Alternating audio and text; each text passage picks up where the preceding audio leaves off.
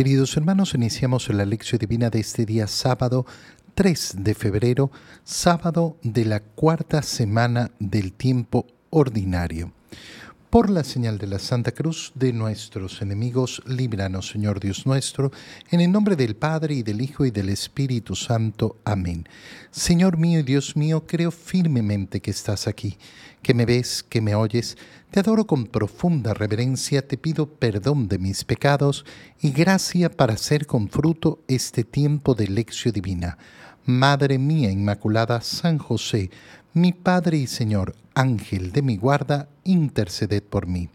Después de haber celebrado el día de ayer la presentación de Jesús en el templo, retornamos a las lecturas normales y continuamos la lectura del primer libro de los Reyes, capítulo 3, versículos 4 al 13. En aquellos días el rey Salomón fue al santuario de Gabaón a ofrecer sacrificios y ofreció mil holocaustos sobre el altar. Una noche, estando él dormido en aquel lugar, se le apareció el Señor y le dijo, Salomón, pídeme lo que quieras y yo te lo daré. Salomón le respondió, Señor, tú trataste con misericordia a tu siervo David mi padre, porque se portó contigo con lealtad, con justicia y rectitud de corazón. Más aún, también ahora lo sigues tratando con misericordia porque has hecho que un hijo suyo lo suceda en el trono.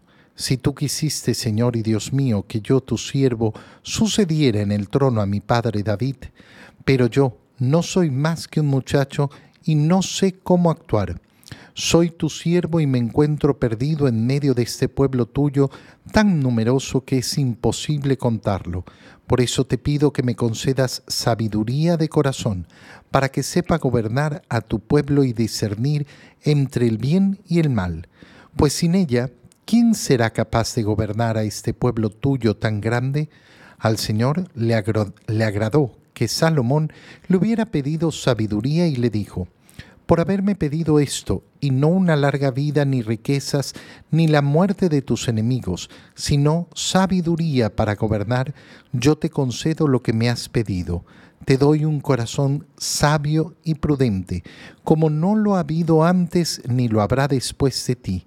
Te voy a conceder además lo que no me has pedido, tanta gloria y riqueza que no habrá rey que se pueda comparar contigo palabra de Dios. Continuando con la lectura del primer libro de los reyes, vemos en primer lugar cómo Salomón ofrece eh, al Señor eh, un gran sacrificio. Nos dice el libro de los reyes que ofreció mil holocaustos sobre el altar ¿Qué significa mil holocaustos? Significa que ha sacrificado mil animales. A nosotros eh, hoy en día nos puede parecer un poco absurdo el tema del sacrificio de animales. Eh, hay que recordar en primer lugar que no vivimos en una sociedad ajena eh, al sacrificio de los animales para nuestro beneficio para mi beneficio. Eh, eh, si una persona toma la decisión en su vida, no, yo no quiero comer carne, ah, muy bien, que no vaya a decir nada más que es pecado. Cada uno vive la libertad en su vida. No tiene ningún pecado eh, el sacrificar animales para que sirvan para la alimentación de los hombres. pero aquí no estamos hablando de eso. Estamos hablando de holocaustos, es decir, de sacrificios de animales ofrecidos a Dios. Al ser ofrecidos a Dios, nos sirven para el alimento del hombre, eh, van, a, eh, eh, van, a, servir solo para eso. Por tanto, lo que se está mostrando es una ofrenda muy generosa muy generosa. Uno dirá, eh, bueno, pero Dios no necesita animales muertos para recibirlos como holocausto. Sí, así es. No, Dios no necesita absolutamente nada, no necesita ni eso ni ninguna otra cosa. Eh, pero eh, tenemos que recordar que vivimos en la nueva alianza, donde esos sacrificios de animales han sido suspendidos no porque no se haya hecho el sacrificio, sino porque se ha hecho el único y verdadero sacrificio válido, que es el de nuestro propio Señor Jesucristo, que también se ha entregado como un animal, es el Cordero de Dios, sacrificado por nosotros. Pero lo que interesa no es lo que Dios necesita. En el sacrificio lo que interesa es la disposición del corazón del hombre de sacrificar aquello que tiene como suyo, de entregarlo al Señor, de renunciar. No, es que yo tengo eh, estas posesiones. Bueno, estas posesiones las entrego al Señor. Ese es el sacrificio. Y entonces se queda eh, en la noche eh, Salomón dormido en aquel lugar y se le aparece el Señor. ¿Qué le dice el Señor a Salomón? Pídeme lo que quieras y yo te lo daré. Pídeme lo que quieras y yo te lo daré. Esto es eh, mm, eh, algo tan hermoso que lo soñamos eh, de maneras tan distintas, ¿no? Por eso tenemos esas fantasías de los genios que salen de las lámparas, pídeme tres deseos y la gente cuando le dicen, oye, esta fuente es mágica, bota una moneda y se te concederá el deseo que pides y tú ves la cantidad de monedas que arroja la gente ahí. Hay un deseo de efectivamente em, recibir eh, recibir la posibilidad de pedir eh, deseos. Eso es lo que hacemos no mm, tirando monedas, eh, no lógicamente frotando una lámpara, sino en nuestra oración. Qué bonito es saber que el Señor siempre está atento a lo que le pedimos.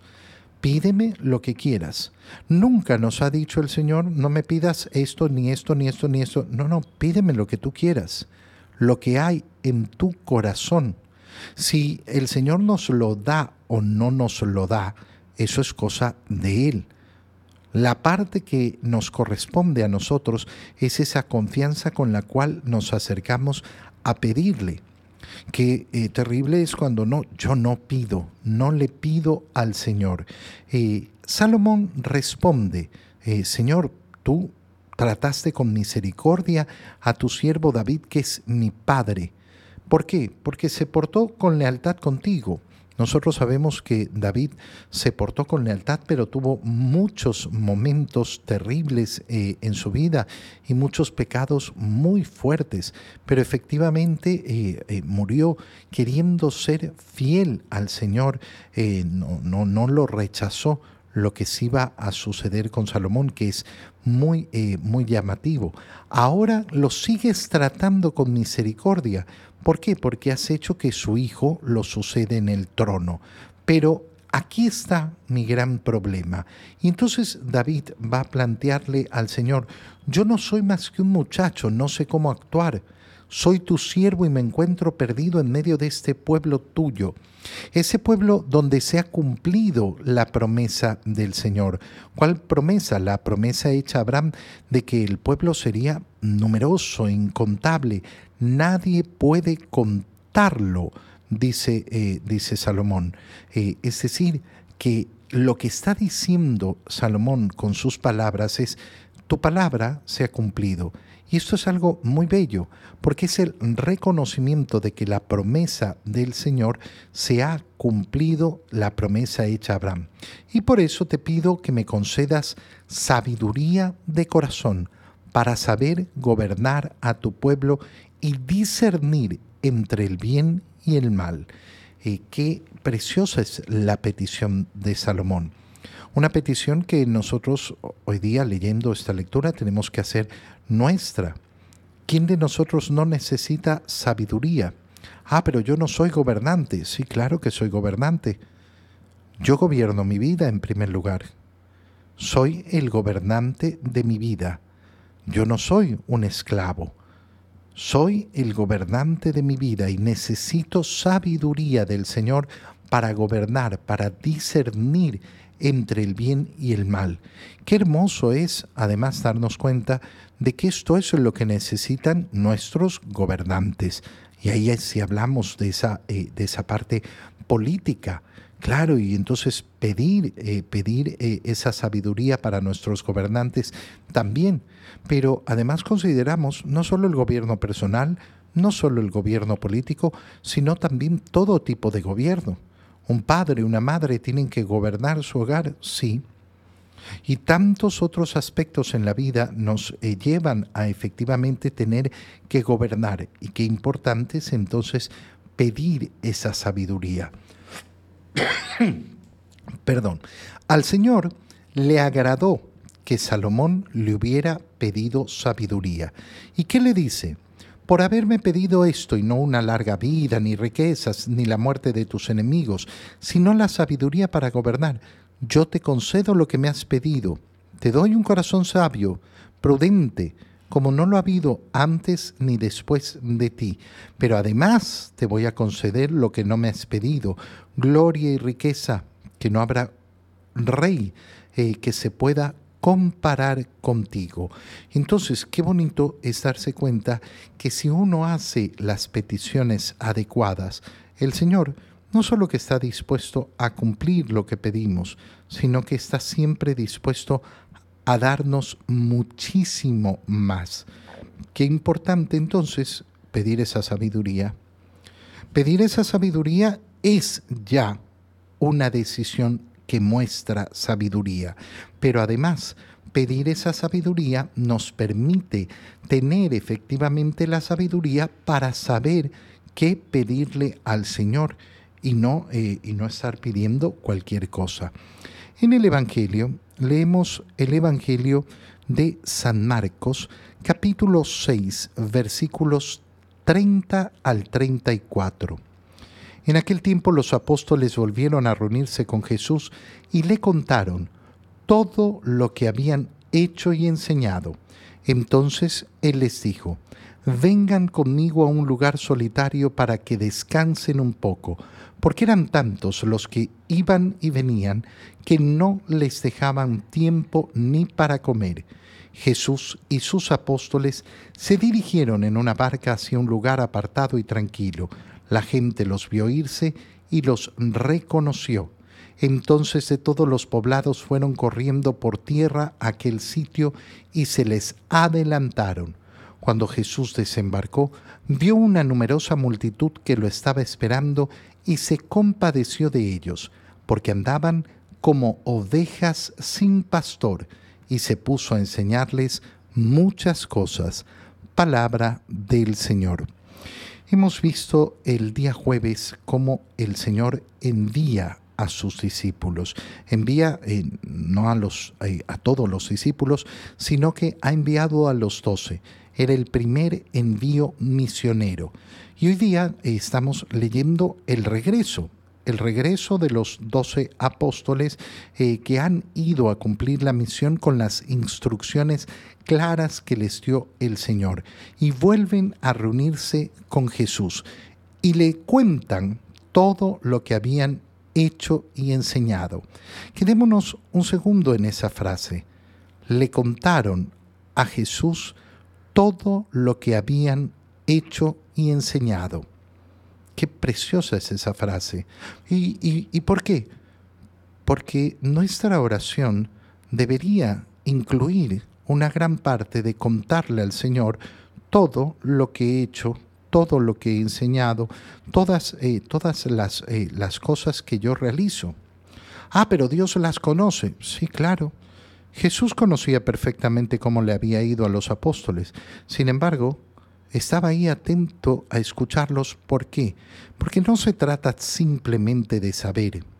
Oye, a veces cuando tenemos una persona querida, un amigo querido, eh, la relación de esposos, escucharemos la misma historia de una persona contada una y otra vez. Y estamos dispuestos a escucharla, a pesar de que ya la conocemos. ¿Y por qué estamos dispuestos a escucharla?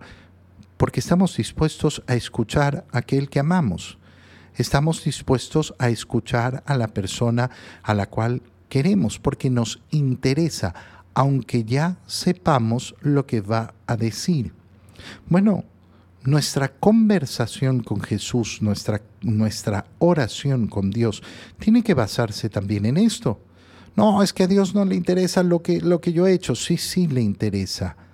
Si yo creo que a Dios no le interesa lo que yo he hecho, entonces significaría que Dios no me ama.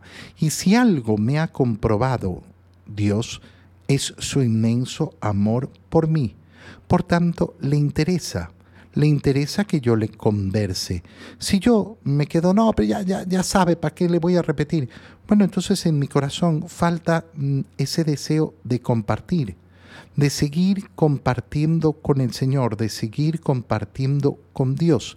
Qué hermoso es eh, entonces contar y que nuestra oración no solo sea, eh, ay, es que te pido, Señor, te pido, y cuánto sufrimiento. Señor, hoy día me levanté con muchos ánimos, hoy día me levanté desanimado, hoy día me levanté de esta forma, hice estas cosas. Bueno, le cuento mi día al Señor, le cuento lo que ha pasado, le cuento mis pensamientos más íntimos. A veces las personas creen que para hacer oración hay que tener métodos especialísimos. Oye, orar es hablar con Dios. Y hablar es de las primeras cosas que aprendemos en nuestra vida, porque somos seres humanos. Nos aprendemos a comunicar, pero ¿cuántas veces no queremos comunicarnos. Y ahí viene la segunda parte del Evangelio. ¿Por qué? Porque el Señor les dice, vengan conmigo. Estuvieron predicando en mi nombre, pero ahora vengan conmigo a un lugar solitario. ¿Para qué? Para que descansen un poco.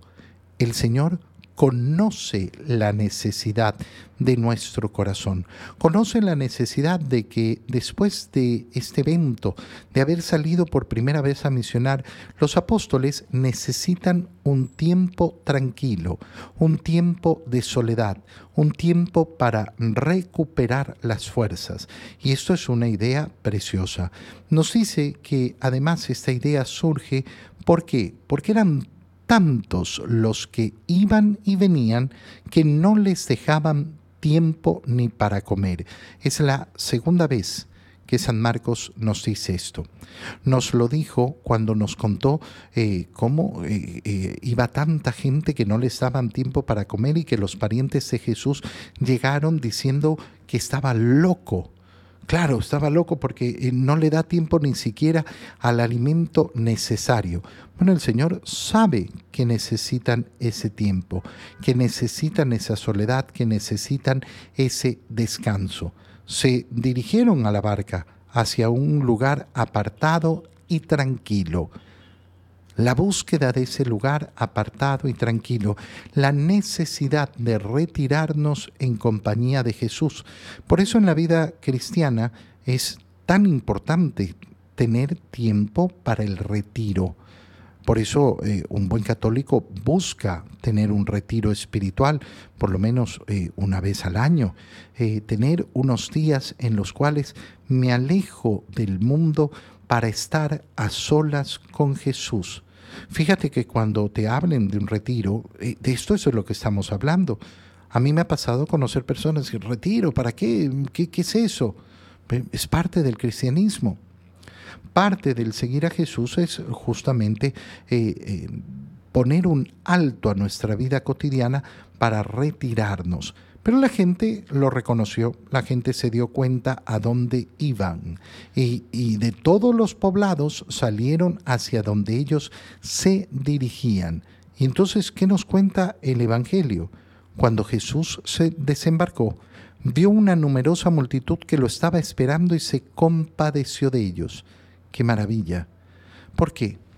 ¿Era necesario ese descanso que buscaba el Señor? Sí, era necesario ese tiempo de soledad junto a sus apóstoles que acababan de venir de una primera misión, que estaban cansados, que estaban eh, fatigados, que estaban contentos, pero que eh, obviamente eh, habían trabajado duro, sí era necesario. Pero la gente se presenta.